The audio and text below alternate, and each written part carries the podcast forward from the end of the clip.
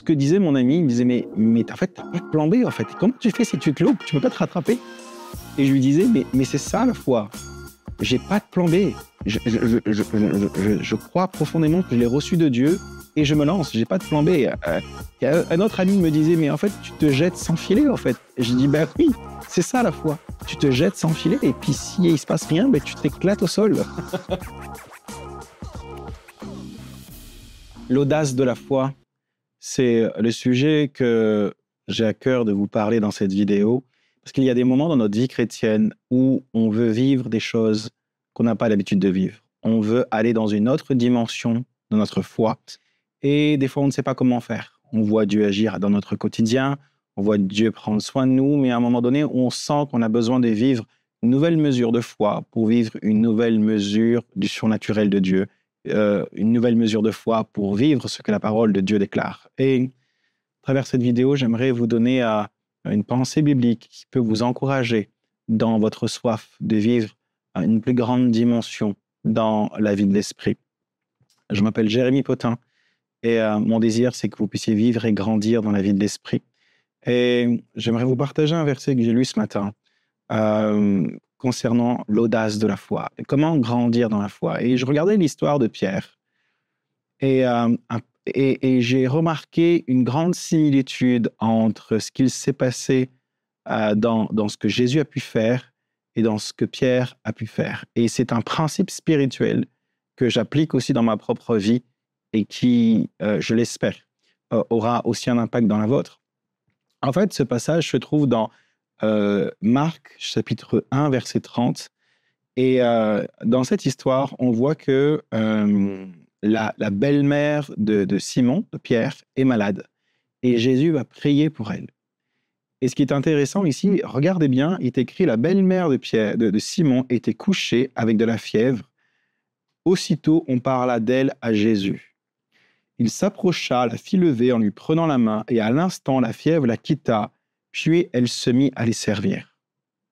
Ce texte est très court, mais ô combien il y a un principe spirituel fort là-dedans. Vous savez, des fois, quand on veut grandir dans la foi, quand on veut aller plus loin avec Dieu, dans le surnaturel, euh, il y a des moments où, où il faut oser poser un acte de foi avant que le miracle prenne place. Regardez ce qui se passe avec Jésus. On voit qu'elle était couchée, la belle-mère. Elle était couchée. Ensuite, Jésus s'approche d'elle. Jésus la fit lever, c'est écrit, en lui prenant la main. Et c'est au moment où elle se lève, où Jésus la lève, donc quand Jésus la lève, elle n'est pas encore guérie, c'est uniquement quand Jésus prend sa main et la, lève et qu'elle est debout, que aussitôt la fièvre la quitta. Et c'est ça l'audace de la foi. Souvent, on aimerait voir une personne, imaginons la même scène qui a de la fièvre, crier pour elle, qu'elle est complètement guérie, et ensuite on la prend par la main et on la soulève. Et en fait, l'audace de la foi, c'est de croire que Dieu t'a déjà récompensé. Et donc, ce qui se passe ici, tout simplement, c'est de dire, je vais prendre, ce que Jésus va faire, c'est je lui prends la main, je la soulève, et quand elle sera debout, elle sera guérie. Parce que le fait de prendre, le fait que Jésus la prenne par la main et la lève, c'est aussi un acte de foi. C'est l'audace de la foi de Jésus. Et la belle-mère de Pierre va être guérie. Et, c'est sûr et certain que Pierre était au courant de cette histoire-là. Et Pierre, je le crois profondément, a, compris le message, a compris ce que c'était que l'audace de la foi en regardant Jésus. Et Pierre va reproduire exactement la même chose. On le voit dans Acte 3, verset 6. Acte 3, verset 6, c'est exactement ce qui s'est passé. Regardez ce qui se passe, je vais lire pour vous. Acte 3, verset 6, il est écrit. Alors, c'est la guérison du boiteux, quand Pierre et Jean euh, montent au temple et qu'il y a un, boiteux de naissance qui est devant le temple, et que Pierre va dire dans Acte 3, verset 4, c'est écrit Pierre, accompagné de Jean, fixa les yeux sur lui, donc le boiteux, et dit Regarde-nous. Il les regardait attentivement, s'attendant à recevoir d'eux quelque chose. Alors Pierre lui dit, je n'ai ni or ni argent, mais ce que j'ai, je te le donne dans le nom de Jésus. Lève-toi et marche. Puis il le prit par la main droite et le fit lever, et ses pieds et ses chevilles s'affirmirent immédiatement, et d'un bond il fut debout et se mit à marcher. C'est exactement la même situation qu'on vient de lire dans Marc de ce que Jésus a fait. Regardez, Pierre n'a pas dit tu es guéri, alors je te prends la main, je te soulève. C'est écrit, puis il le prit par la main droite. Donc Pierre va exactement faire la même chose que Jésus a fait. Il va prendre ce, malade par la main, il va le lever, et donc quand on va le lever, ce boiteux de naissance, il n'est pas encore guéri. Ses chevilles doivent être complètement... Euh, il ne doit pas tenir debout, on doit l'aider à se lever.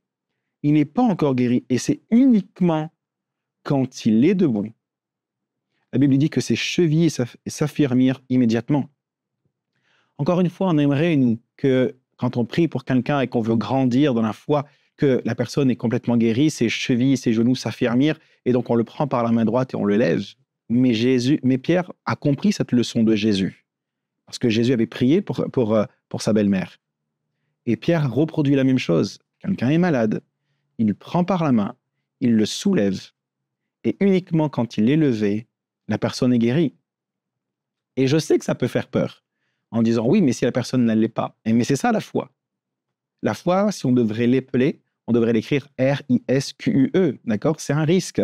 S'il n'y a pas de risque, il n'y a pas de foi, d'accord? Et le but, c'est pas d'essayer d'avoir la foi dans notre foi, mais de, croire que Dieu et d'avoir cette conviction que Dieu va la guérir, et quand il y a cette conviction, de le faire. Et moi, je vous encourage à le faire. Vous savez, même dans ma propre vie, il y a toujours cet acte de foi quand, quand je prie pour les malades, quand je vois les malades être guéris, euh, les démons être être, être, être chassé dans le nom de Jésus et de voir des miracles, des guérisons prendre place, des miracles prendre place, il y a toujours cet acte de foi qui est posé. Pour reprendre l'expression d'un ami, une fois qui était avec moi lors d'une lors d'un moment de, de, où, je priais, j'avais reçu une parole de connaissance dans, dans la salle et, et, et, je disais, voilà, il y a une personne ici qui euh, habite au numéro 36 et je vois, par exemple, son, son portail, je vois qu'il y a comme un, un écriteau bleu écrit 36, et puis le portail est de telle couleur, et puis je vais te décrire le chemin de ton portail jusqu'à ta maison, et je, décrivais un petit peu la, la vague, exactement dans les détails, la porte, sa porte, sa maison, je décrivais la maison, j'ai où est cette personne, et, et, cette personne a levé la main, et, euh, et, j'avais une parole de Dieu pour elle. Et ce que disait mon ami, il me disait, mais, mais en fait, tu n'as pas de plan B, en fait. Comment tu fais si tu te loupes? Tu ne peux pas te rattraper? Et je lui disais, mais, mais c'est ça la foi. J'ai pas de plan B. Je, je, je, je, crois profondément que je l'ai reçu de Dieu et je me lance. J'ai pas de plan B. Euh, un autre ami me disait, mais en fait, tu te jettes sans filet, en fait. Et je dis, ben oui, c'est ça la foi. Tu te jettes sans filet et puis s'il il se passe rien, ben, tu t'éclates au sol. et le but, c'est pas de tester pour tester, mais de dire, OK, Seigneur, je veux une parole de toi. Je veux aller plus loin.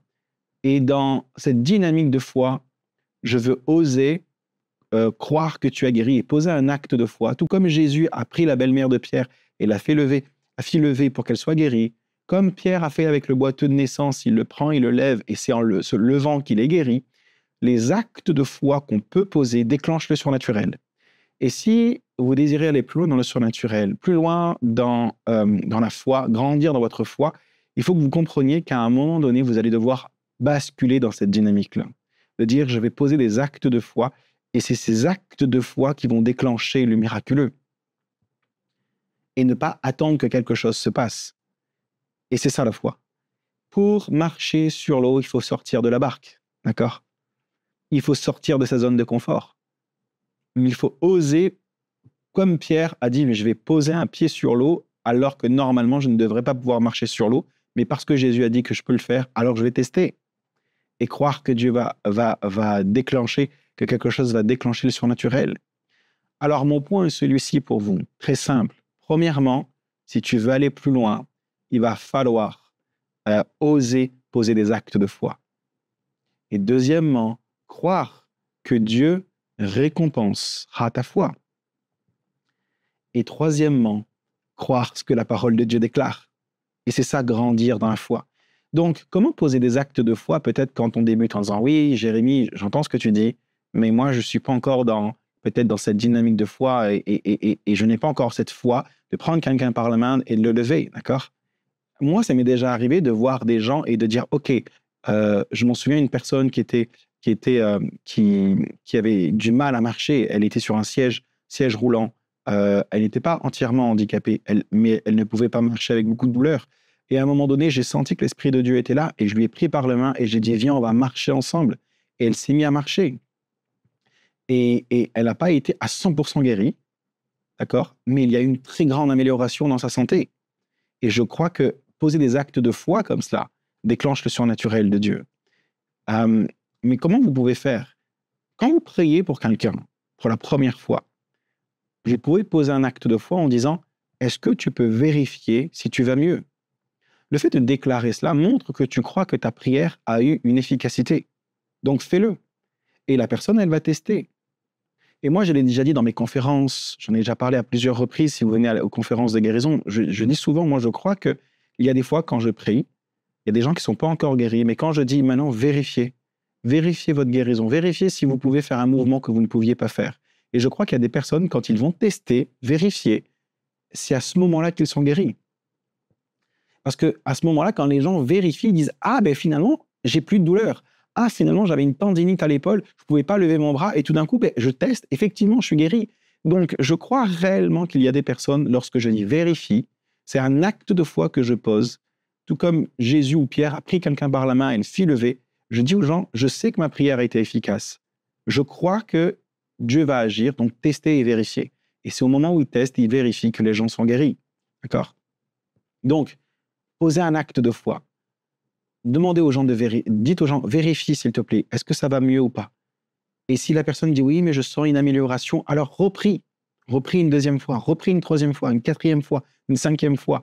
Et, et prie, dit maintenant, vérifie. Pose cet acte de foi.